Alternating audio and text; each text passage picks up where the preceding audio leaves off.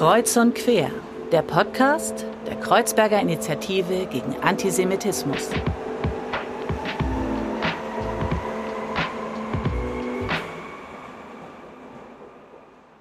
Hallo und herzlich willkommen bei Kreuz und Quer. Schön, dass ihr wieder mit eingeschaltet habt. Mein Name ist Fadlich Beck und ich darf euch wieder durch die heutige Folge begleiten. Und ich freue mich total, denn wir haben heute im Gespräch Dorothea Schneider. Dorothea Schneider ist Mitarbeiterin der Initiative Augen auf in Sachsen.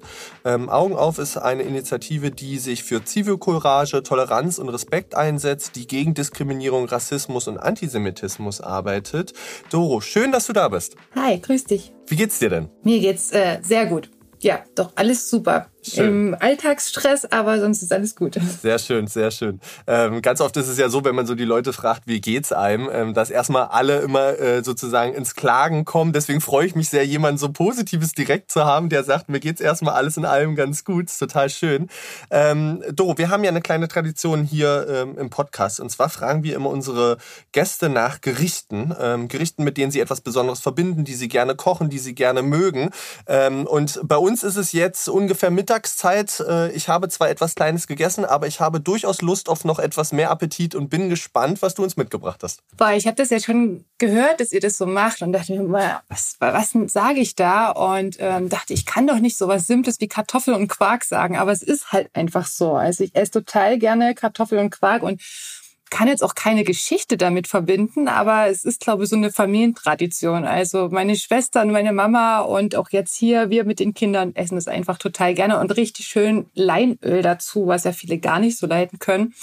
Und was wir noch manchmal machen, ist ein bisschen Paprika und Fenchel dazu anbraten. Aber ansonsten ist es total simpel, unser Lieblingsessen. Sehr schön. Ich sitze hier mit einem unglaublich breiten Grinsen, äh, weil lustigerweise äh, in der Folge zuvor äh, mit Klaus Müller äh, hat Klaus Müller äh, eine ähnliche Herausforderung gehabt wie du und Klaus Müller hat sich auch für Kartoffeln mit Quark entschieden, aber er hat nicht den schönen Hinweis mit Fenchel gehabt.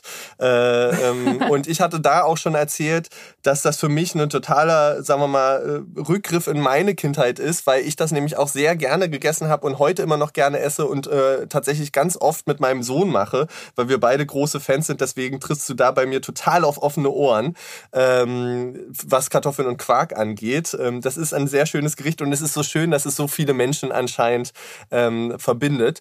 Ähm, wann macht ihr das denn vielleicht? Also es kommt schon, man kann fast sagen, einmal die Woche vor. Okay, es hat sich so ein bisschen reduziert, weil mein Freund, ja, er isst es notgedrungen mit, aber er ist jetzt nicht unbedingt so begeistert. Ich weiß, dass das damals mein Papa auch überhaupt nicht so mochte. Also vor allen Dingen gerade das mit dem Leinöl fand er sehr, sehr eher ekelerregend. Er hat immer gesagt, wer Leinöl isst, der isst auch kleine Kinder. Aber ähm, ja, deswegen, es, aber man kann schon sagen, einmal die Woche gibt's das und das machen wir dann meistens immer, wenn wir wissen, okay, er isst jetzt eh nicht mit und ähm, wir das eher so mit den Kindern, mit den Schulkindern und den Kleinkindern dann zum Mittagessen. Ja, dann genau. halten wir einfach äh, mit den Kindern die Fahne weiter hoch und sind Fanclub yeah. äh, Kartoffeln und Quark.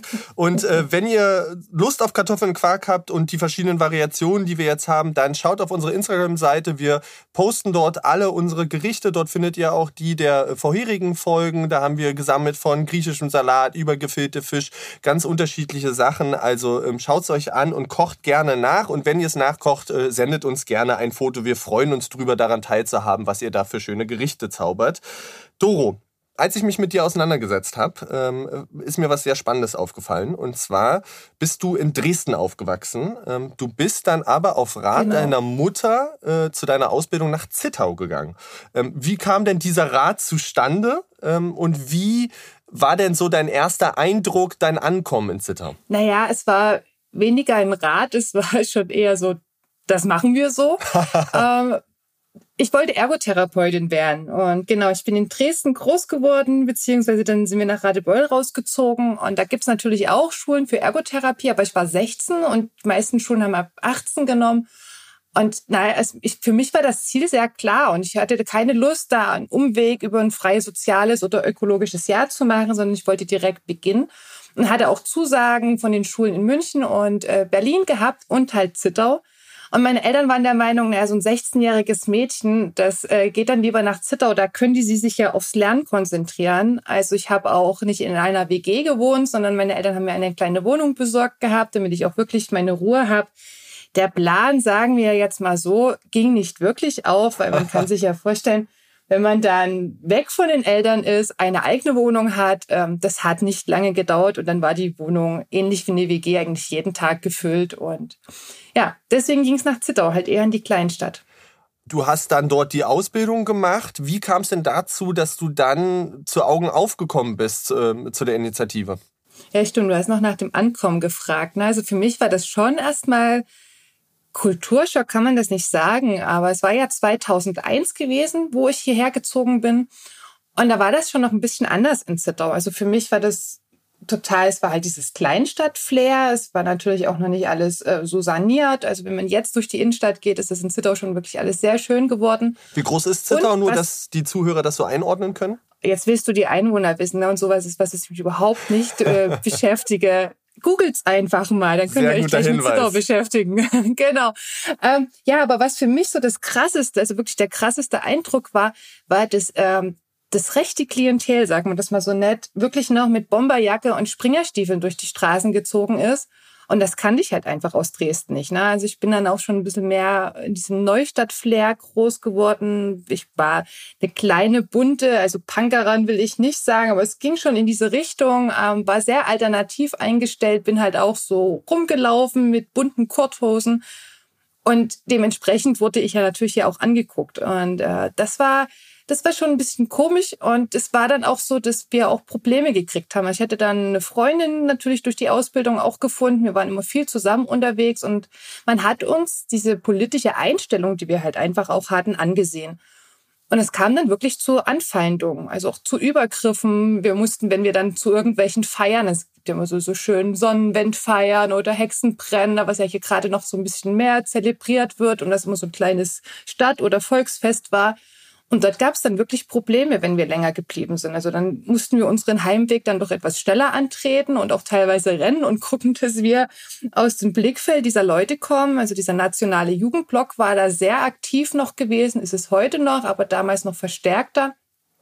Und das war so für mich der Grund, dass ich dachte, oh, was zur Hölle, was, was, was geht denn hier ab? Und da muss man doch was tun. Also das, das kann doch nicht eigentlich so hingenommen werden. Und da hat damals mein Pädagogiklehrer gesagt, hier, da, da treffen sich gerade ein paar Leute, die wollen jetzt so eine Initiative gründen oder haben die gegründet, sind gerade dabei und die haben heute, ist da ein Termin in der Hillerschen Villa und da könnt ihr ja mal vorbeigehen und die kennenlernen. Genau, und dann bin ich dorthin und da war das eigentlich so ein Pressegespräch gewesen von Augen auf und ja. wir saßen dort nur als 16-jährige Teenager und dann wurden dort so Zahlen und Statistiken und dann saßen wir da und haben gesagt, na ja, super, und was machen wir jetzt? So nach ja. dem Motto. Und äh, dann hatte mich damals der Kasi, ähm, der Sven Kaseler, der auch Augen auf mitgegründet hat, zur Seite genommen und hat gesagt, hey, wenn ihr was machen wollt, dann äh, können wir gerne im Gespräch bleiben. Und das, das war mein Einstieg bei Augen auf mit 16 Jahren, genau. Wahnsinn, schon unglaublich früh, ähm, dass du dir dessen auch bewusst geworden bist und dann Lust hattest, dich zu engagieren und ähm, was machen willst. Ähm, was macht denn konkret die Initiative? Ähm, wie geht die Initiative vor und was sind vielleicht auch die Themen der Initiative? Ja, mittlerweile sind wir ja seit 2003, 2004 auch ein Verein. Und äh, also das muss man auch mal wirklich lobend erwähnen. Das ist selten, dass in solchen Regionen gerade solche politischen Akteure so lange aktiv sind und Total, sich halt auch ja. halten können. Ja, ja also das äh, finde ich immer doch sehr bewundernswert und bin da auch sehr stolz drauf. Äh, wir haben natürlich die ersten Jahre ganz viel antirassistische Arbeit gemacht. Aber Augen auf hat das schon immer über recht unkonventionelle Methoden gemacht. Wir haben äh, antirassistische Fußballturniere organisiert. Also einmal ein großes im Jahr, dieses Fußball grenzlos. Das war auch eigentlich in Ostdeutschland überall auch bekannt gewesen und mit das Größte. Und dort war das so, dass wir die Leute über den Fußball zusammengebracht haben und haben das natürlich dieses Wochenende auch mit, mit Inhalt gefüllt. Also das heißt, wenn du dieses Fußballturnier gewinnen wolltest, musstest du an Workshops teilnehmen Du musstest eine Ausstellung dir angucken, musstest dazu dann halt Fragen beantworten. Und so haben wir versucht, immer diese politische Bildung halt an die Jugendlichen zu bringen, haben Konzerte veranstaltet, haben Soccerturniere gemacht. Also es ging immer viel über Sport oder Musik. Festivals gab es vom Augen auf e.V. Konzerttouren, wir haben viele Informationsveranstaltungen auch mit PolitikerInnen veranstaltet. Also das war auch immer sehr schön und auch die Bereitschaft zu haben, dass die Leute gekommen sind, wenn Augen auf eingeladen hat. Und seit 2015 machen wir auch verstärkt Integrationsarbeit, also Arbeit mit Flüchtlingen, in denen sie aber aktiv auch mit einbezogen werden. Also wir haben jetzt mittlerweile zwei Begegnungscafés hier im Landkreis, die cool. mit den Flüchtlingen zusammen betrieben werden. Wir haben ein arabisches Kaffeezelt, was auf Festivals unterwegs ist ist, unter anderem auch in Ostritz ähm, auf dem Friedensfest, was ja auch ah, bekannt ist. Ne? Ja. In Ostritz immer dieses äh, Schild und Schwert, dieses Nazi-Festival stattgefunden hat und die Ostritzer ja das Friedensfest organisiert haben. Da sind wir mit unserem Integrationsprojekt auch mit Flüchtlingen vor Ort gewesen, die dort Henna gemacht haben, die das Kaffeezelt gemacht haben, die Falafel verkauft haben. Genau, also das ist äh, schon sehr spannend und auch schön zu erleben, wie man das miteinander gestalten kann. Also ja. das ist uns immer sehr wichtig. Also sehr lebensweltnaher Ansatz, äh, da die Leute abzuholen, wo sie auch sind, im Sport, in Musik ähm, und in Begegnungen höre ich da so raus.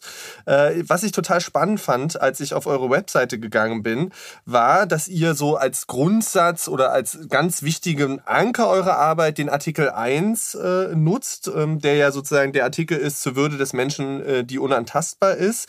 Und ihr habt dort geschrieben, ihr arbeitet so lange, äh, bis das von allen Seiten respektiert wird. Ja. Wie weit sind wir denn davon vielleicht weg? Also ich denke mal, das ist sowieso eine, so eine Wellenbewegung. Wir ja. nähern uns vielleicht immer mal wieder ein Stück an, aber dann sind wir auf einmal wieder ganz schnell weg äh, oder ganz schön weit weg davon. Also ich habe das Gefühl, dass auch gerade jetzt wir uns wieder sehr weit davon entfernt haben. Also ich habe nicht das Gefühl, dass unsere Arbeit je enden wird. Ja, also. Ich hoffe es, aber ich habe nicht das Gefühl. Ich glaube, das geht uns allen irgendwie so. Äh, man arbeitet so ein bisschen auf die eigene Abschaffung ja hin, aber wie du es sagst, es findet so in Wellenbewegung statt.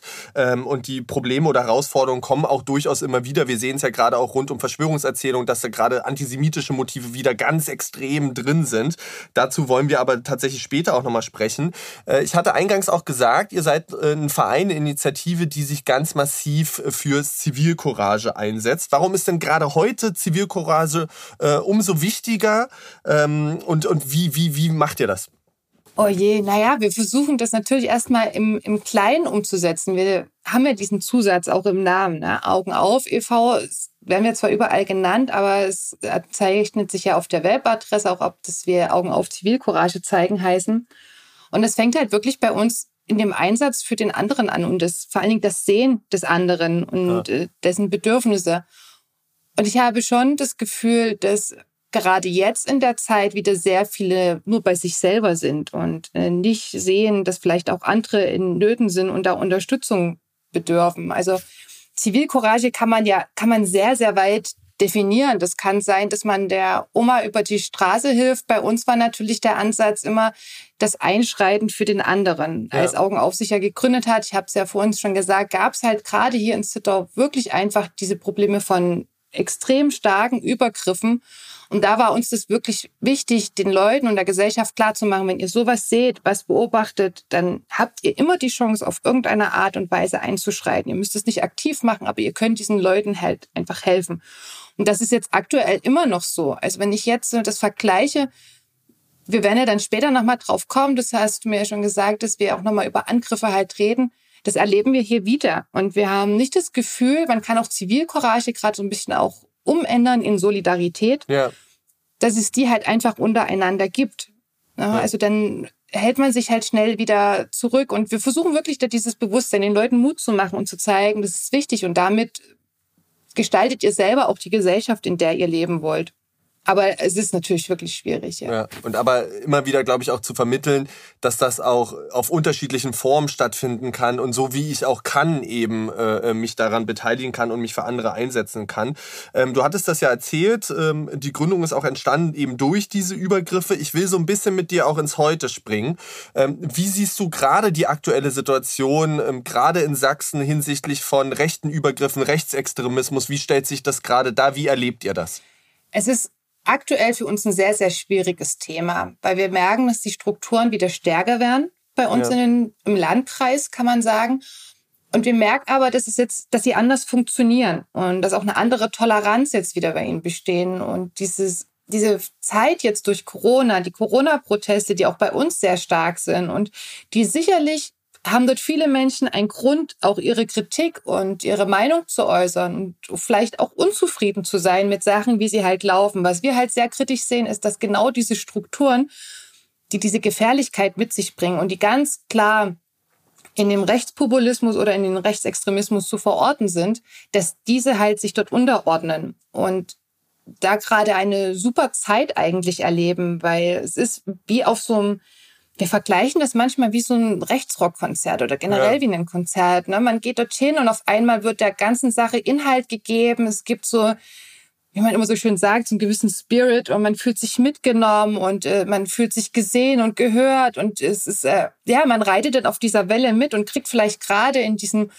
Hormoncocktail, der dadurch halt auch entsteht bei einem Menschen, vielleicht gar nicht mehr so mit, wie man sich von, vom demokratischen Grundboden, sage ich mal ganz blöd, irgendwo entfernt. Und das ist, das ist gerade das Problem, was wir einfach mit den rechten Strukturen haben, dass sie dadurch gerade wahnsinnig Zulauf haben und ähm, halt diese Plattform nutzen können. Äh, da will ich äh, gerne einhaken, weil du gesagt hast, die ordnen sich da so unter. Welche Rolle spielen denn Rechtsextreme in Form dieser Proteste?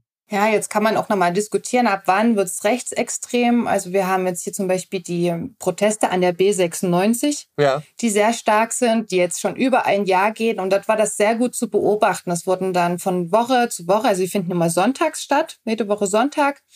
Und von Woche zu Woche wurden es halt mehr Reichsfahren. Dann mhm. war halt auch immer mehr die AfD zum Beispiel zu sehen. Und dann gab es halt Landtagsabgeordnete, die sind dann jeden Sonntag die Strecke abgefahren, haben sich mit diesen Menschen unterhalten. Das ist dann so weit entstanden, dass sie eigene Teams gebildet haben. Das ging so weit, dass sie dass auf einmal professionell gedruckte Plakate halt auch zu sehen waren. Und wir dann schon vermuten, dass das einfach aus diesen Strukturen heraus finanziert wurde, unterstützt wurde Sie nutzen das natürlich auch, um gleich wiederum für ihre Versammlungen anzumelden. Also es war dann so, dass der Mario Kumpf, der Landtagsabgeordnete, ein, eine Versammlung in Löbau angemeldet hat, wo wir auch vor Ort waren, um zu sehen, okay, mal sehen, wer da alles so kommt, wie viel da sein werden. Und man konnte wirklich fast sagen, eins zu eins stand dort die B96 in Löbau auf dem Marktplatz.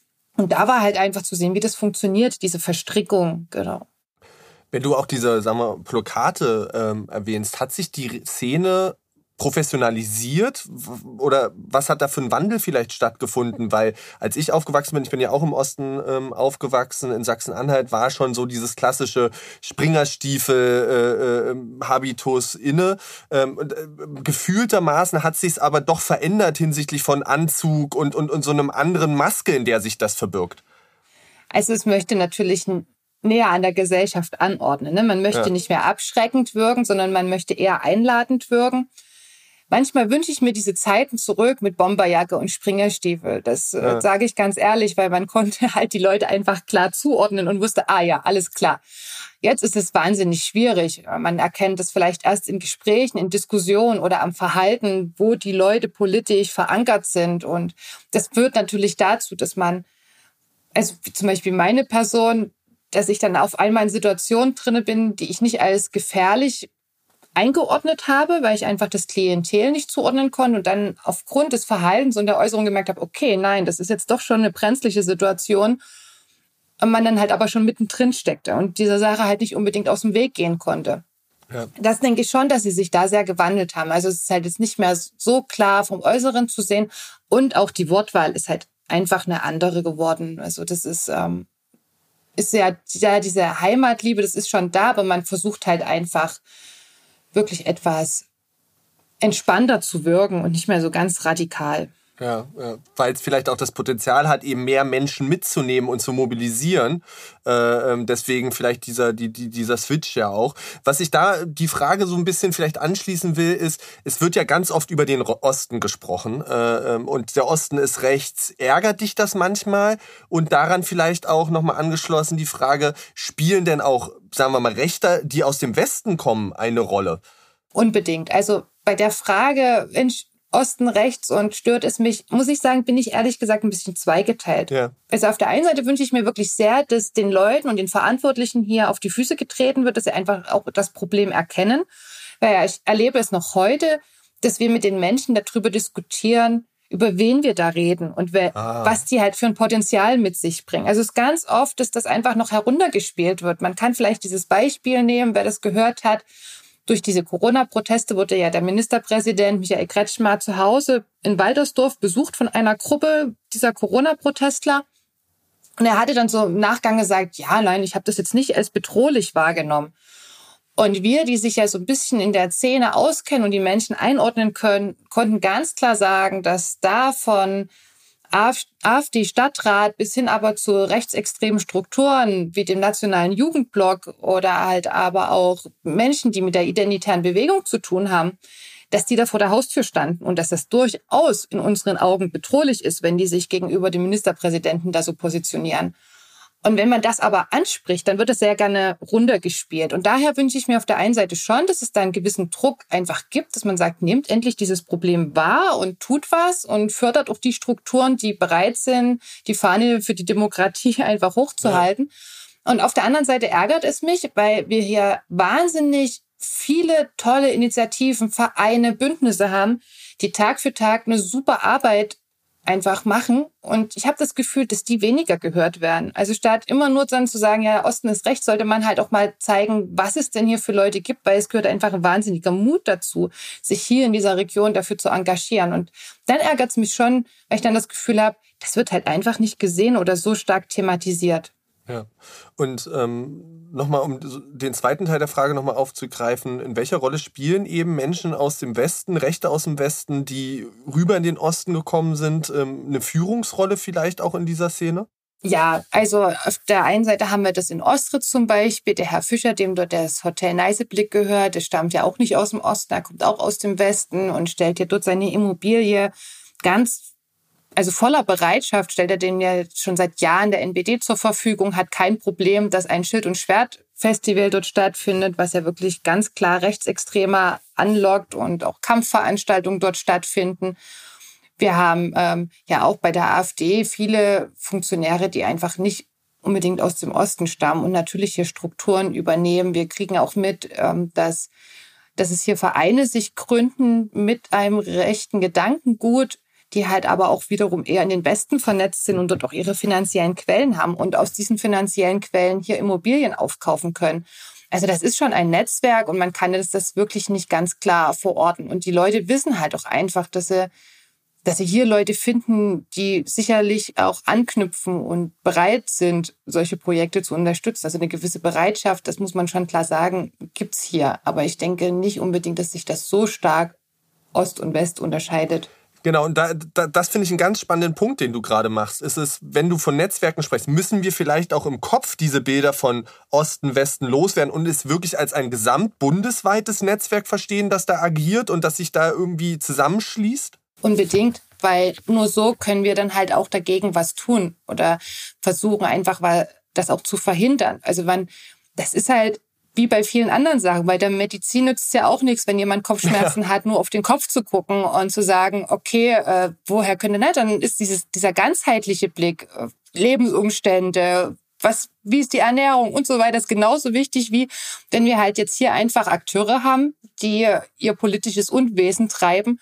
Und dann ist es total Quatsch zu sagen, okay, wir gucken jetzt nur darauf, was die machen, sondern dann ist es wichtig zu schauen, wie die vernetzt sind. Und dann ist es auch total spannend, wo überall diese Gesichter und diese Menschen halt auftauchen und wie die halt in dieser Wechselwirkung miteinander arbeiten. Und nur so können wir halt auch selber Strategien auffahren und auch so ist es auch für uns wichtig. Ne? Auch für uns ist es wichtig, dass wir nicht nur hier vernetzt sind, sondern dass wir uns auch bundesweit vernetzen. Also da kann ich wieder das Beispiel halt einfach Ostritz bringen. Ne? Die haben sich dann mit Thema vernetzt, wo sie gesagt haben, okay, die haben auch diese Probleme. Was haben die getan?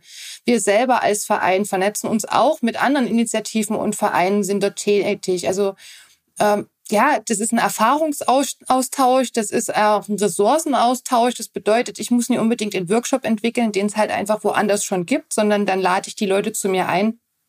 Also dieser Blick auf das alles und dass man überall vernetzt ist, ist natürlich für beide politische Seiten wichtig. Deswegen wäre es fatal zu sagen, wir haben da keinen Blick drauf, wie die Rechten bundesweit vernetzt sind oder international sogar vernetzt sind. Wir haben schon so ein bisschen über rechte Parteien, rechte Bewegungen auch gesprochen. Ähm, ich möchte da nochmal hingehen und fragen, in welcher Form sind, haben die vielleicht auch eine Katalysatorwirkung für die Situation jetzt bei euch, aber auch in Gesamtdeutschland, äh, ähm, weil ja doch das Gefühl besteht, dass durch große rechte Bewegungen und Parteien eben äh, gewisse Sachen wieder salonfähig geworden sind, sagbar geworden sind und der Diskurs dadurch sich auch ganz massiv äh, verändert hat. Wie, wie beobachtest du das? Das sehen wir sehr kritisch und das schon seit, seit vielen Jahren. Ne? Also gerade diese, mit der AfD ist das sehr gut zu beobachten. Also ich finde das immer witzig, kann man es nicht nennen, aber ich muss schon ein bisschen schmunzeln, wenn mir immer gesagt wird, ja, die sind doch demokratisch gewählt. Ja. Dann sage ich immer, ja, die NSDAP, wie ist die an die Macht gekommen? Ne? Also die, das, äh, das war auch über einen Wahlvorgang. Und wir merken das schon, dass auf einmal Sachen anders laufen. Also wenn wir können zum Beispiel in unsere Anträge, es kommt immer natürlich darauf an, welches Förderprogramm, aber dann können wir nicht reinschreiben, so, wir möchten jetzt äh, über das AfD-Wahlprogramm berichten und sagen, warum die nicht wählbar sind zum Beispiel. Ne? Also dann, dann ist da schon ganz schnell wird geschaut, ah, Gemeinnützigkeit, inwieweit ist die dann noch vertretbar, beziehungsweise wird gesagt, nein, man, also das sind alles demokratische Parteien, da kann man nicht gegen eine Partei arbeiten. Und uns geht es ja auch nicht darum, dass wir, wir sind ja auch parteilos, wir sind politisch, aber wir arbeiten nicht für eine Partei. Und aber uns geht es ja darum zu zeigen, wie undemokratisch die sind oder was halt in ihr Themenfeld auch wieder, einmal wieder ist und wie rassistisch das teilweise ist und wie äh, antidemokratisch und das, das sind ja so unsere Punkte und wir merken, dass das nicht unbedingt thematisiert werden soll. Jedenfalls nicht so ganz klar. Dann muss man sich schon so ein bisschen Strategien einfallen lassen, wie man das machen kann. Also das ist auf alle Fälle schon, dass der Ton sich ändert. Wir haben Plakate gemacht, da steht zum Beispiel drauf, Hass ist keine Alternative oder Rassismus ist keine Alternative. Und äh, die Plakate durften teilweise nicht aufgehangen werden, weil der Bezug zur Alternative für Deutschland hergestellt wurde. Mm, mm. Und also da merken wir schon so, wo wir sagen, okay, ist jetzt dieses Wort besetzt. Also es ist schon manchmal schräg, was uns so begegnet in dem Umgang. Oder beim Tag der Sachsen hat man auch schon gemerkt, dass äh, diese Parteien auch so ein gesellschaftliches Bild wieder mehr gangbar machen. Also beim Tag der Sachsen war uns das nicht möglich, mit unseren Integrationsprojekten, hatten wir zum Beispiel eine Feuershow gemacht. Also das war total spannend mit Flüchtlingen, über Wochen trainiert. Wir haben gesagt, ey, das wäre total cool beim Tag der Sachsen, das ja. auf der Showbühne oder vor der Showbühne durchzuführen. Und das wurde uns untersagt. So nach dem Motto, ein Flüchtling mit einer Fackel in der Hand ist sehr gefährlich auf einem Volksfest. Und also es wurde wirklich, wir wurden aus diesem Sicherheitsaspekt heraus ausgeschlossen. Wir durften auch nicht am Umzug beim Tag der Sachsen teilnehmen. Und ich begründe das schon darauf, dass halt vieles wieder salonfähig wird, gerade wenn solche Parteien einfach vertreten sind im Landtag, im Bundestag und das einfach alles ein bisschen legitimer wieder ja. gemacht wird dadurch. Ich möchte noch mal so ein bisschen auch auf den Alltag der Menschen vielleicht zu sprechen kommen. Du hattest mal von so einer Szene berichtet, wo es darum ging, dass eine Lehrkraft äh, äh, rechte Aussagen von Schülern hat durchgehen lassen, nicht darauf reagiert hat. Wie stark ist es im Alltag verankert? Und wenn mir sowas passiert als Mensch, wie kann ich darauf vielleicht reagieren? Das ist total spannend, weil wir haben jetzt gerade aktuell auch wieder einen Fall, mit denen, äh, an dem wir arbeiten, mit anderen Initiativen und Vereinen zusammen da gab es an einer Berufsschule den Vorfall, dass der Goldschmied Fabian, also ein absolut antisemitischer Film, gezeigt wurde, um das Wirtschafts- und Finanzsystem zu erklären. Und dazu sollte auch noch eine Kurzarbeit geschrieben werden. Und da gab es halt auch Wahnsinn. SchülerInnen, die gesagt haben, Moment, also die haben die Lehrerin erstmal darauf hingewiesen und haben auch gesagt, ich schreibe diese Arbeit nicht mit, was ja auch vollkommen ja. richtig ist. Und diese Schule hat sich auch noch nicht so richtig dazu geäußert. Ähm, das Kultus ist sogar mit eingeschaltet. Also das Kultusministerium hat da auch eine sehr große Kritik geübt, hat gesagt, stopp, das, das darf nicht passieren. Und wir merken schon, dass aber innerhalb der Schule das nicht wirklich zu einem Prozess kommt, dass dort eine Schulleitung sich positioniert, dass es vielleicht auch einfach eine, eine Folge für die Lehrerin hat. Wir fordern ja jetzt hier nicht sofort, dass solche Personen entlassen werden, aber wir fordern halt einfach, dass es ähm, eine Aufklärung gibt, dass diese Schule mit ihren Lehrkräften in einen Prozess geht und sagt, okay, vielleicht ist es euch gar nicht bewusst, was ihr da zeigt und was da dahinter steckt. Und dass einfach eine Diskussion halt auch darüber stattfindet. Wir merken, dass das halt dann also man versucht so ein bisschen Bequemlichkeit, diesen Weg halt zu wählen, sich nie unbedingt mit was auseinanderzusetzen und sich vielleicht darüber streiten zu müssen, ähm, sich nicht von was zu distanzieren, nicht noch mehr äh, Klüfte zwischen die Menschen zu schlagen. Das ist irgendwie so ein bisschen immer diese Strategie, dass man immer denkt, das macht man damit. Und ja, was kann man tun, wenn man sowas hat? Also man kann erst mal gucken, welche Leute gibt es denn vor Ort. Also gerade bei uns ja. in der Region kann man schauen, aha, da gibt es den Augen auf e.V., dann ist das gar kein Problem, sich an den zu wenden, weil diese Leute sind ja meistens dann immer wieder vernetzt mit anderen Menschen, die äh, da auch nochmal ganz gute Erfahrungen haben, die dann auch nochmal weiterhelfen können. Es gibt dann zum Beispiel äh, das Kulturbüro Sachsen, die auch ihre mobilen Beratungsteams in verschiedenen Regionen vor Ort haben. Das kann man auch einfach auf diese Seiten gehen und sagen, hier, Moment, da ist dieser Fall, der ist hier bei uns, lokal sitze ich da und da, mit wem kann ich mich zusammentun? Es gibt auch die Opferberatung, die natürlich dann schon eigentlich etwas später greift, Opferberatung für rechte Gewalt, die RAA Sachsen ist ja dann eher wirklich, wenn es zu tätlichen Übergriffen oder Bedrohungsfällen kommt. Aber selbst an die kann man sich wenden und sagen, okay, das ist passiert, habt ihr Leute, mit denen ich da was tun kann, da ich, dass ich da was anbieten kann.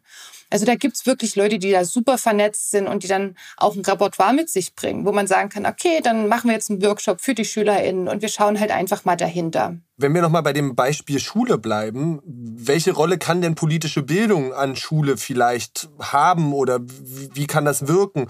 Weil gefühlt gab es schon auch einen Zeitpunkt in Sachsen. Ich habe auch Fortbildungen für Menschen in Partnerschaften in Demokratie gegeben, die mir davon berichtet haben, dass in Schulen dieses Thema politische Bildung ausgeklammert wird, eben in Sorge von, wie gehen wir damit um, Meinungsbilder etc. Aber wie geht man trotzdem damit um, damit eben nicht so eine Verharmlosung stattfindet oder vielleicht auch so eine Unwissenheit äh, äh an den Schulen gibt? Da kann man stundenlang darüber diskutieren. also, weil äh, da, da spricht jetzt auch gleich so ein bisschen auch, ne, ich bin nun einfach mal Mama von vier Kindern, zwei mhm. Kinder davon gehen halt schon in die Schule, die schließen jetzt auch gleich äh, die Oberschule auch ab bald und ich erlebe das ja halt einfach. Ich erlebe, was die Schulen für Ressourcen haben, was die auch für Möglichkeiten hätten, zu sagen, okay, wir nehmen uns vor allen Dingen auch mal externe Träger dort mit rein. Ne? Die müssen das ja nun wirklich nicht selber machen. Und ich kriege jedes Mal die Krise, wenn ich sehe, wie oft die manchmal Schulausfall haben, weil sie es einfach mit den Lehrkräften nicht abgedeckt kriegen und denke, Mensch, jetzt arbeitet doch einfach mal mit Initiativen und Vereinen zusammen und sagt dann halt einfach, okay, ist gerade bei uns eng, jetzt fragen wir einfach mal an, ob die einen Workshop zu einem bestimmten Thema machen können. Wir haben Schulen, die sind da sehr offen, die laden uns da auch sehr gerne ein und da gibt es auch eine super Zusammenarbeit. Aber wir merken schon, dass es einfach so eine gewisse Scheu halt einfach gibt. Also wir werden, also generell in Schulen reinzukommen ist schwierig. Wir hatten mal eine Zeit lang, das sind wir mit der Erika Rosenberg, die ist die Erbin von der Emilie Schindler. Ja. Also haben wir da viel Zeitzeugenarbeit gemacht. Das merken wir, da gibt's noch so eine Offenheit. Ne? Da hat man diesen geschichtlichen Bezug. Man kann sagen, okay, wir machen das mit den neunten und den zehnten Klassen, weil da haben wir eh gerade den Holocaust und das alles dran. Da passt es gut. Dann kann man das vor allen Dingen auch sehr gut den Eltern gegenüber rechtfertigen. Und das ist, glaube ich, auch nochmal so ein großes Thema dass viele, also ich habe das schon oft von LehrerInnen gehört, dass die gesagt haben, oh, wissen Sie, wenn wir das dann den Eltern erklären müssen, ne, dann kommen die zu uns und sagen, warum wir das mit den Kindern halt machen und wieso und weshalb äh, das jetzt unbedingt stattfinden muss und diskutieren generell mit uns über die Thematik. Und ich habe das Gefühl, dass das halt manchmal nicht gewollt wird. Also als ob das Einladen von uns und zum Beispiel über das Reden von demokratischen Werten oder über Zivilcourage dass das schon so politisch und so eine politische Positionierung der Schule ist, dass die halt einfach sagen, wir lassen es lieber, weil äh, wir haben ja nun einfach mal breites Klientel und wir können uns ja jetzt hier nie für, für eine Seite sozusagen entscheiden. Also das ist so ein bisschen mein Gefühl und das sehe ich als absolut kritisch, weil eine Schule ist halt einfach nicht ein politisch freier Raum und äh, da können wir auch über Kindergärten schon diskutieren. Da passiert dasselbe. Ne? Ähm, ja. Dass auch Kindergärten schon Demokratie den Kleinsten beibringen könnten eigentlich. Hm. Ich will nochmal mit dir auch über die Situation im ländlichen Raum sprechen, weil Zittau, das hattest du ja gesagt, äh, googelt gerne, äh, ist aber keine Großstadt. äh, das glauben können wir beide festhalten. Äh, keine Weltmetropole. Ähm, gleichzeitig passiert dort, und das hast du ja auch gesagt, ganz viel Arbeit. Ähm, was ist vielleicht die, Beso der, die Besonderheit, der Unterschied zur Arbeit eben in solch einer Region im Gegensatz zur städtischen Region? Für mich ist einfach die Anonymität ein ganz großer Punkt, den man halt hier hat. Das heißt, hm. wenn du wirklich politisch sehr aktiv bist, dann wissen die Leute einfach, wer du bist. Ja. Also das war für mich was, woran ich mich auch sehr gewöhnen musste, dass wenn ich mit den und den Leuten unterwegs bin, dass die wieder über drei Ecken irgendjemand anderen kannten. Und wenn ich manchmal ein Jahr später jemanden kennengelernt habe, dann hat der gesagt, ah ja, da weiß ich ja, weil du warst ja auch mit denen und denen befreundet und daher, du kommst ja aus Dresden und die hatten auf einmal Informationen. Also das, da wurde mir das auch schon so die ersten Male bewusst, dass ich dachte, okay, also in so einer Kleinstadt, das ist nie wirklich alles sehr privat. Und natürlich bleibt dann ein politisches Engagement, das bleibt nie ungesehen. Und äh, wenn das halt Leute gibt, denen das nicht unbedingt so gefällt, bedeutet das wiederum, dass die wissen, wo deine Kinder zur Schule gehen, dass sie wissen, wo du wohnst, wo du am besten noch arbeitest. Und das führt schon dazu, dass sich die Leute überlegen, was tue ich, was, was äußere ich und wie bin ich vor allen Dingen im Vordergrund dabei. Wir haben viele, die zum Beispiel im Bündnis gerne Texte mitschreiben und sagen, okay, ich tue da was mit formulieren oder ich betreibe vielleicht die Social Media Kanäle und so weiter. Aber die jetzt sagen, ja, ich muss aber nicht unbedingt mal ein Interview geben oder ich muss nicht unbedingt ähm, vorne bei einer Demonstration mitlaufen und das Banner tragen oder ich muss nicht unbedingt diese Veranstaltung anmelden, weil das für die einfach bedeutet, dass nochmal ganz andere Rückschlüsse auf ihre Person zu ziehen sind. Also das, denke ich, ist ein sehr großer Punkt, der das Arbeiten hier schwer macht, aber natürlich auch wiederum erleichtert, weil man sich natürlich auch wahnsinnig schnell vernetzen kann und äh, super die Drähte zwischen Projekten ziehen kann. Genau. Wie wichtig ist denn, wenn du das schon ansprichst, die Vernetzung zwischen verschiedenen Projekten, gerade eben in so einem ländlichen Raum? da könnten wir über Ressourcen reden, ne? dass ja. es auch da so ist, dass man halt einfach sagt, die Fördermittel, die denken ja viele immer, wir werden überschüttet mit Geldern, aber so ist es ja nicht, sondern dass man auch da sagen kann, okay, wir sind gut vernetzt, wir können uns auch aufteilen, wir können gucken, wer hat welchen Themenschwerpunkt und dementsprechend können dann die Projekte oder Antragstellungen halt stattfinden. Also da ist Vernetzung halt schon total wichtig, dass man sich nicht gegenseitig eine Konkurrenz ist, sondern ja. dass man sich eher gegenseitig supportet und unterstützt das auch übrigens sehr ausbaufähig noch ist. Und ähm, ja, und dann ist es halt ist immer wieder bei dem Thema halt auch Sicherheitsschutz. Ne? Also man mhm. kann halt auch füreinander da sein. Ja, ich weiß nicht, inwieweit es mit dieser Karawane der Vernunft zum Beispiel bekannt ist. Ähm, durch diese B96-Proteste haben sich ja die Leute hier vor Ort gedacht, ey, wir müssen was machen, wir können das nicht dulden, dass so, so viel Reichsfahren an der Straße zu sehen sind wir wollen gegen diese Reichsfahnen, wollen wir jetzt eine Aktion machen, wir wollen uns da positionieren. Und da hat eine Karawane der Vernunft stattgefunden. Also innerhalb von einer Woche war das Ding organisiert. Und es waren circa 30 Fahrzeuge geschmückt mit Bannern, Fahren, die dann halt von Zittau Richtung Bautzen gefahren sind. Und da gab es im Vorfeld dann Angriffe, es gab während der Karawane Angriffe und im Nachgang war das total krass, wie die Leute sich die diese Erkennkonten herausgepickt haben. Das war zum Beispiel das Zittauer Theater, das war die Hillersche Villa, das war der DGB Ostsachsen. Und die haben auf all ihren Kanälen Angriffe erfahren. Die haben Hassmails bekommen, die haben Anrufe bekommen, die Sponsoren wurden angerufen und wurden dazu motiviert, als Sponsor jeweils wieder zurückzutreten. Und da ist eine Vernetzung halt auch total wichtig. Da fängt es dabei an, dass man sich das erstmal von der Seele reden kann, dass man sagen kann, boah, das und das passiert gerade bei uns. Und dann ist es aber halt auch so, dass andere das unterstützen können und sagen können, warte mal, wir sind jetzt hier in unserer Blase. Guck mal, wie sieht's denn außerhalb von der Blase aus? Und da gab es wahnsinnig viel Zuspruch. Und ja. Und dieser Zuspruch hätte die Leute gar nicht erreicht, hätte es nicht all die Netzwerkpartner gegeben, die das gefiltert hätten und zu den über, also rübergebracht hätten oder diese halt auch unterstützt hätten, also haben sogar. Also es gab dann Social Media Kanäle, die wirklich zugebombt wurden von Trollen und Winnie alles, wo dann einfach auch ähm, das wichtig war, dass andere sich da halt auch äußern und ein anderes Bild geben, auch für das Gefühl halt einfach. Und auch schon deswegen ist es total wichtig, einfach vernetzt zu sein. Und ich glaube, das ist was, was wir oder alle vielleicht auch Zuhörer mitnehmen können, ist, wenn ihr sowas seht, so auch so ein Troll-Shitstorm, dann äh, beteiligt euch im positiven Sinne und, und, und holt vielleicht auch die positiven Sachen raus, um da auch ein Gegengewicht äh, äh zu schaffen und eben nicht den Leuten diese Kommentarspalten zu überlassen, sondern ähm, bewusst dort auch für ein positives Miteinander und Demokratie einzustehen. Äh, du hast gerade ganz viel ja von Angriffen und äh, dem Umgang damit, sagen wir mal, auf institutioneller Organisationsebene gesprochen. Ich möchte dich gerne fragen, inwieweit bist du dem denn persönlich ausgesetzt und wie gehst du selber damit um? Es ist immer wieder ein Punkt, der es für mich gerade als äh, Familienmama schon schwer macht. Ne? Ja, wie geht ähm, deine Familie damit um zum Beispiel? Ist, also das ist äh, unterschiedlich. Also meine Kleinen, für die ist das ja alles total weit weg. Ne? Also ja. die bekommen das nicht mit. Die sind ähm, drei und fünf Jahre alt. Da wird das auch nicht vor denen großartig thematisiert. Ich merke zwar manchmal, dass es vielleicht bei bestimmten, also gerade jetzt durch das, äh, durch die Kinderbetreuung zu Hause ja vieles mitbekommen. Wir sind jetzt mal durchs Dorf gefahren und meine Fünfjährige sagte auf einmal, Mama, da ist eine Nazi-Fahne, da gibt eine Reichsfahne halt im Hof. Und ich dachte mir, okay, wir sollten ja. doch das nochmal ein bisschen mehr reduzieren, weil wir ja. vor den Kindern halt reden. Aber die Großen kriegen das durchaus mit, dass ich im Fokus immer mal wieder bin, dass die Leute mich auf dem Schirm haben und dass die mich nicht unbedingt gut finden. Also gerade meine 16-Jährige, die hat da schon auch immer mal Angst und sagt, oh, ich bin eigentlich nicht gerne bei dir zu Hause alleine. Also ja. ich bin von dem Papa, von den beiden Großen getrennt und wenn ich dann doch mal länger unterwegs bin oder keiner zu Hause ist, dann sagen die dann doch lieber, ah nee, ja, schlafen wir doch lieber beim Papa. Da haben die schon immer ein komisches Gefühl. Ne? Und wir ja. wohnen halt auch an der Hauptstraße, es hält ab und zu mal ein Auto hier an der Bushaltestelle und da merke ich schon, dass die nervös werden, weil wir haben es halt einfach schon erlebt, dass bei uns am Grundstück angehalten wurde. Es wurden hier schon manchmal so Plakate von der identitären Bewegung aufgehangen, wo man wusste, okay, die hingen nirgendwo anders. Ähm, das war schon so von wegen, ja, wir wissen, dass du hier wohnst und wir tun jetzt mal hier so unsere Meinung bei dir in der Einfahrt positionieren. Mhm. Genauso wurden wir halt auch schon mal abfotografiert. Also die haben wirklich über Nachbargrundstücke, haben sie uns beim Wäscheaufhängen und im Garten fotografiert, haben die Bilder mit Adresse und Namen veröffentlicht in allen möglichen Netzwerken.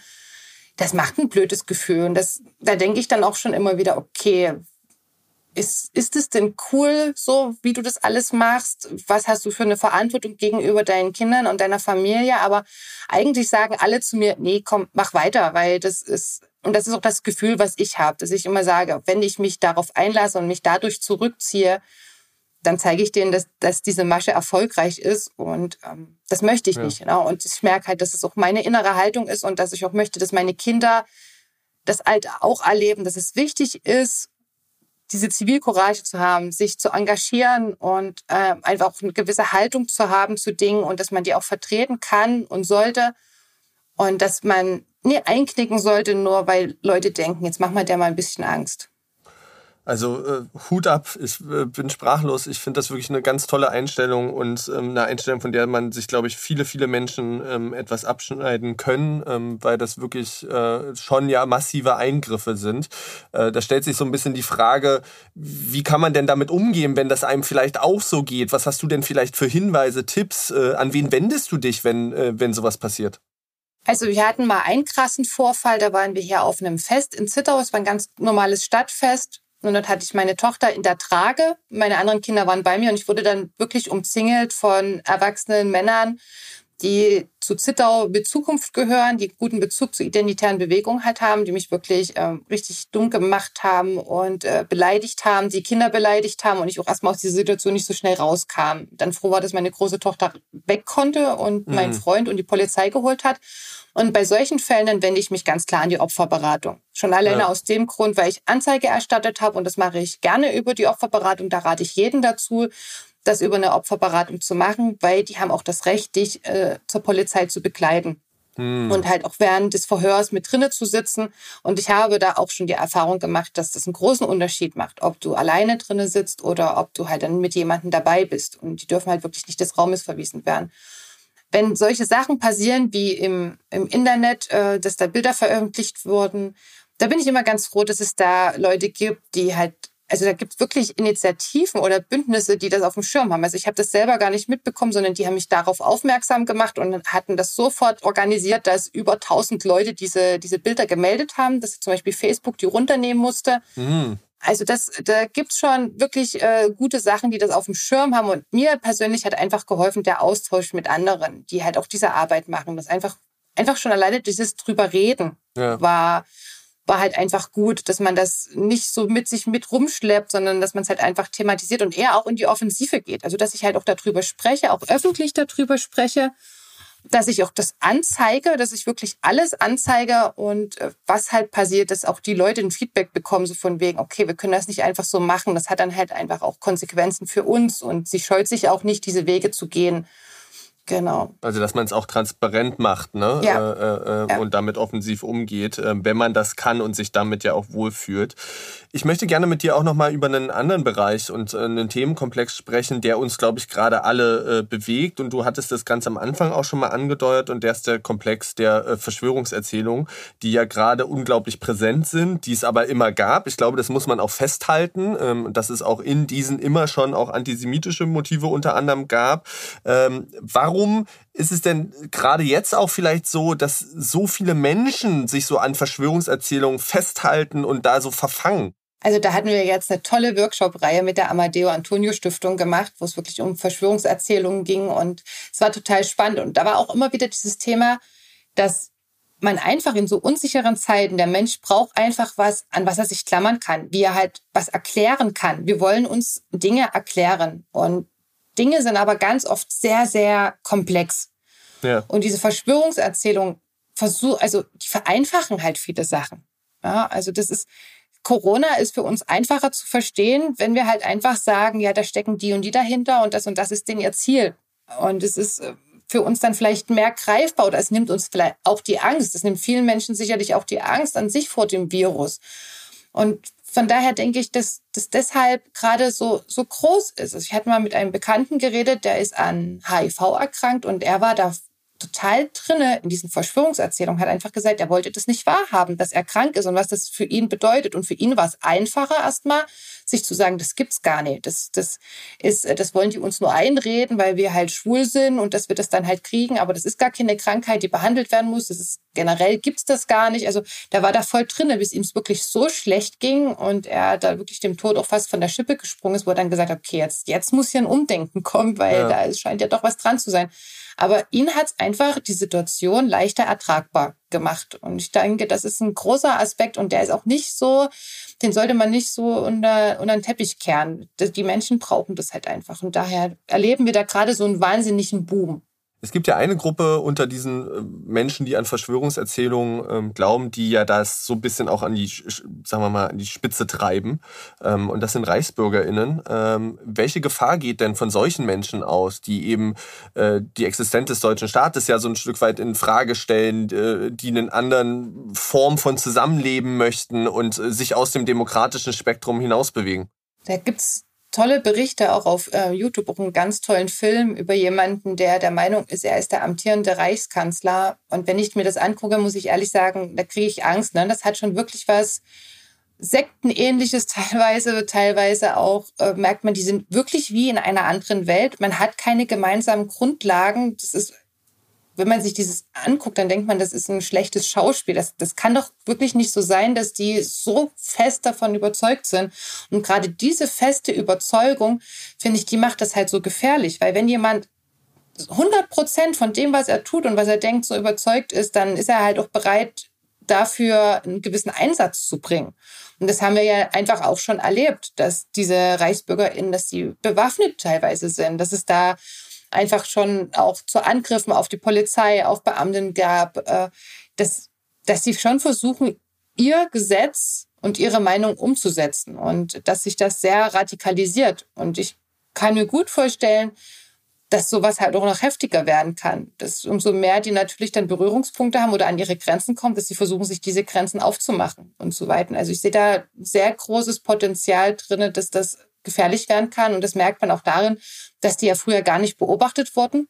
Ja. Dass das so ein bisschen abgetan wurde und so, ach, das sind halt irgendwelche Spinner und ach, lassen wir die mal machen.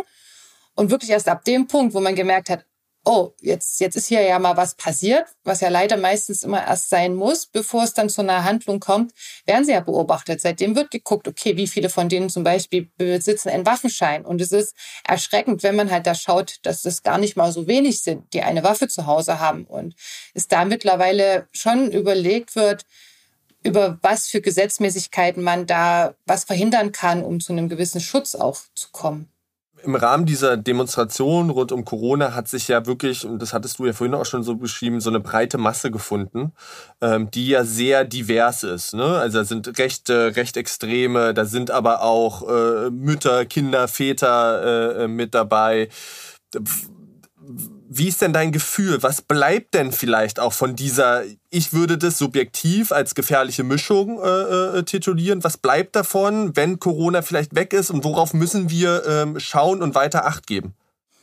Für mich ist das ein total schweres Thema, muss ich ganz ehrlich sagen, ja. weil ich auch Freunde habe, die bei den ja. Protesten mitlaufen und teilweise aber auch viele Verbindungen zu Freunden geschwächt wurden oder teilweise abgebrochen sind durch diese Sachen, was mich sehr traurig macht, weil ich das, ich finde das in Ordnung, dass Leute einfach demonstrieren und sagen, okay, ne, wir haben da halt die Meinung, bin aber immer noch der Meinung, dann haltet euch aber trotzdem an Gesetzmäßigkeiten, meldet den Mist an und äh, haltet euch dann halt einfach an die Auflagen. Also wenn es wirklich darum geht, irgendeinen Protest sichtbar zu machen, weiß ich nicht, was daran so schlimm ist, wenn ich halt einfach mal diese halbe Stunde einen Mundschutz tragen muss und ja. äh, Abstand halte. Dann kann ich trotzdem meine Meinung äußern, aber das ist ja schon eher so ein rebellisches, nee, wir machen alles nee und wir halten uns da an überhaupt nichts und dann sind wir aber die größten Opfer, wenn es auf einmal zu Polizeikontrollen kommt.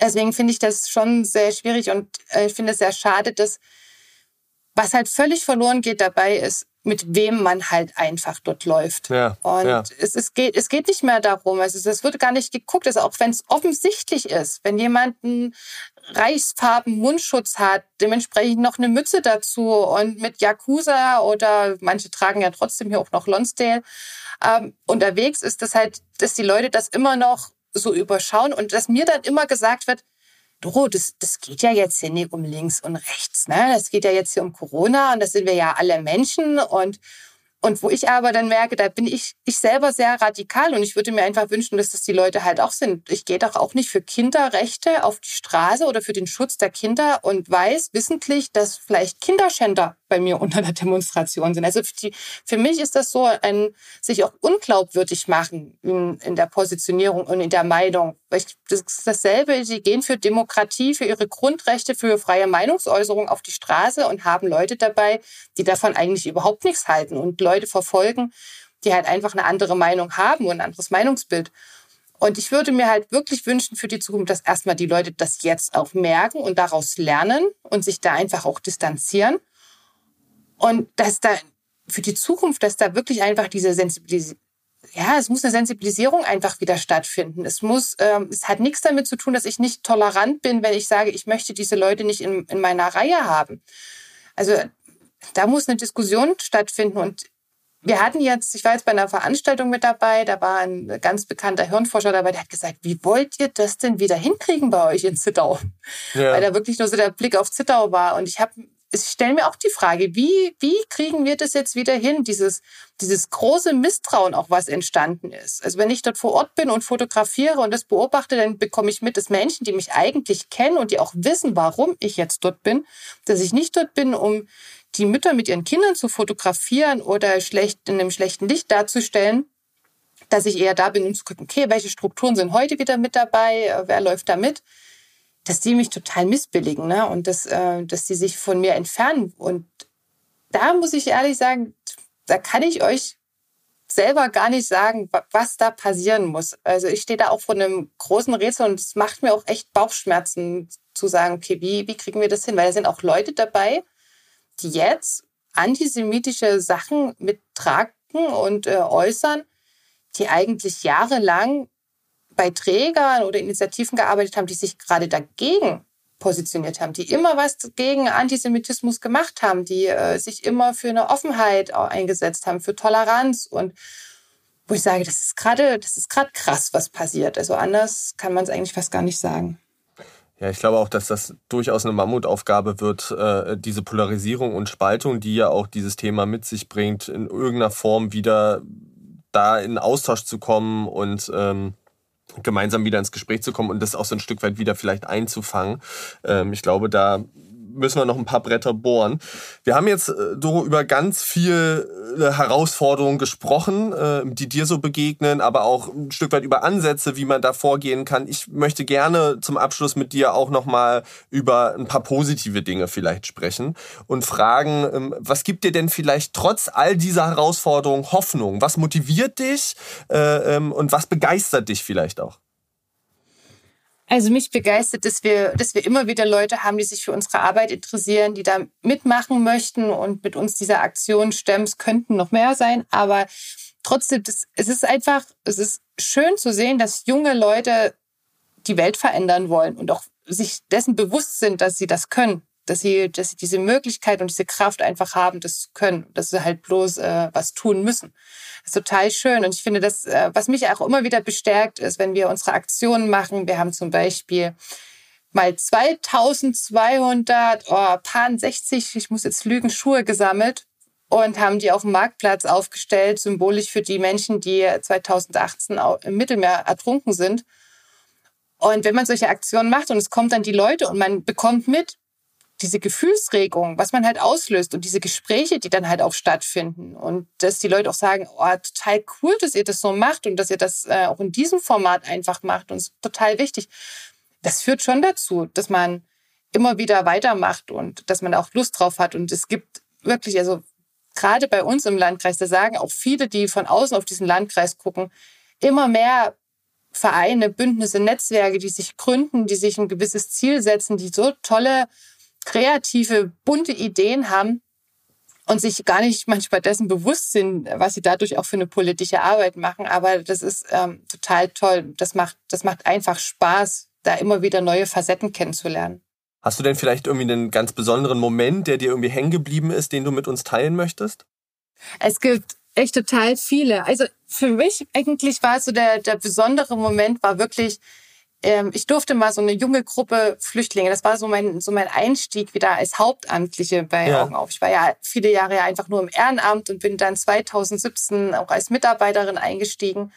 Und da war so ein bisschen meine Aufgabe, in eine Wohnstätte zu fahren für Jugendliche und die zu motivieren, halt bei dieser Feuershow mitzumachen.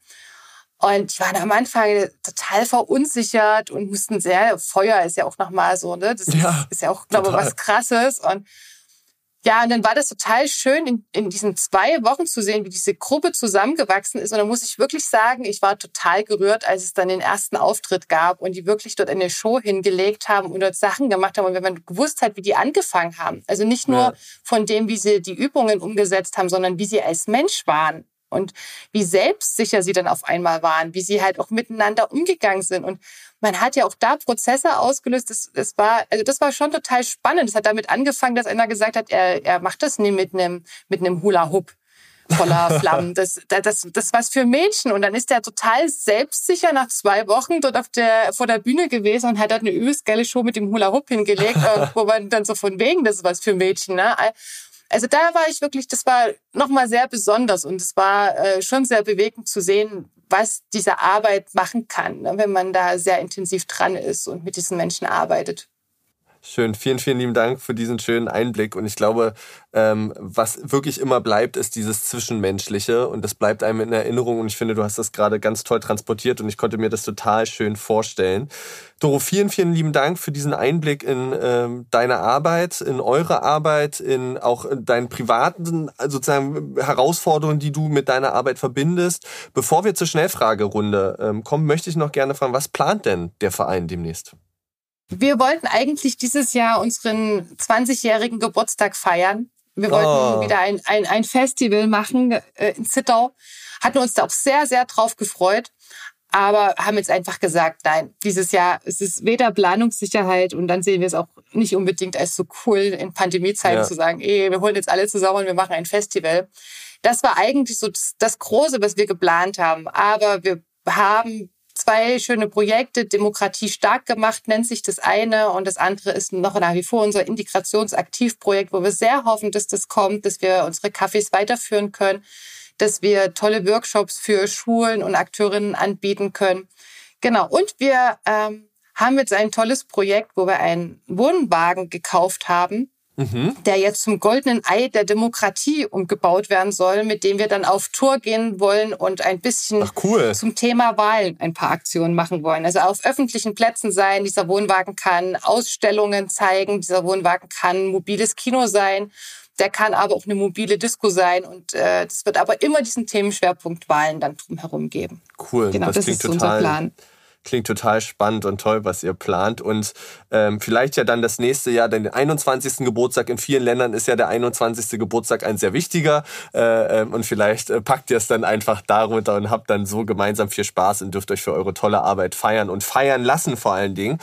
Doro, vielen, vielen lieben Dank. Äh, ähm, damit sind wir tatsächlich bei der Schnellfragerunde schon angelangt. Die Zeit ist verflogen äh, in diesem tollen Gespräch und ähm, du gibst mir einfach intuitive, ad hoc Antworten, die dir in den Kopf fallen und ich stelle dir drei Fragen. Erste Frage ist, Zittau oder Dresden? Zittau. Punk oder Pop? Punk. und dann Fußballfeld oder Festivalbühne? Festivalbühne. Sehr schön. Vielen, vielen lieben Dank. Danke für dieses tolle Gespräch, äh, für den tollen Einblick. Wir haben uns total gefreut, dass du Gast warst. Vielen lieben Dank für das Zuhören ähm, und das Einschalten. Wir hören uns wieder in zwei Wochen. Bis dahin, tschüss. Ciao.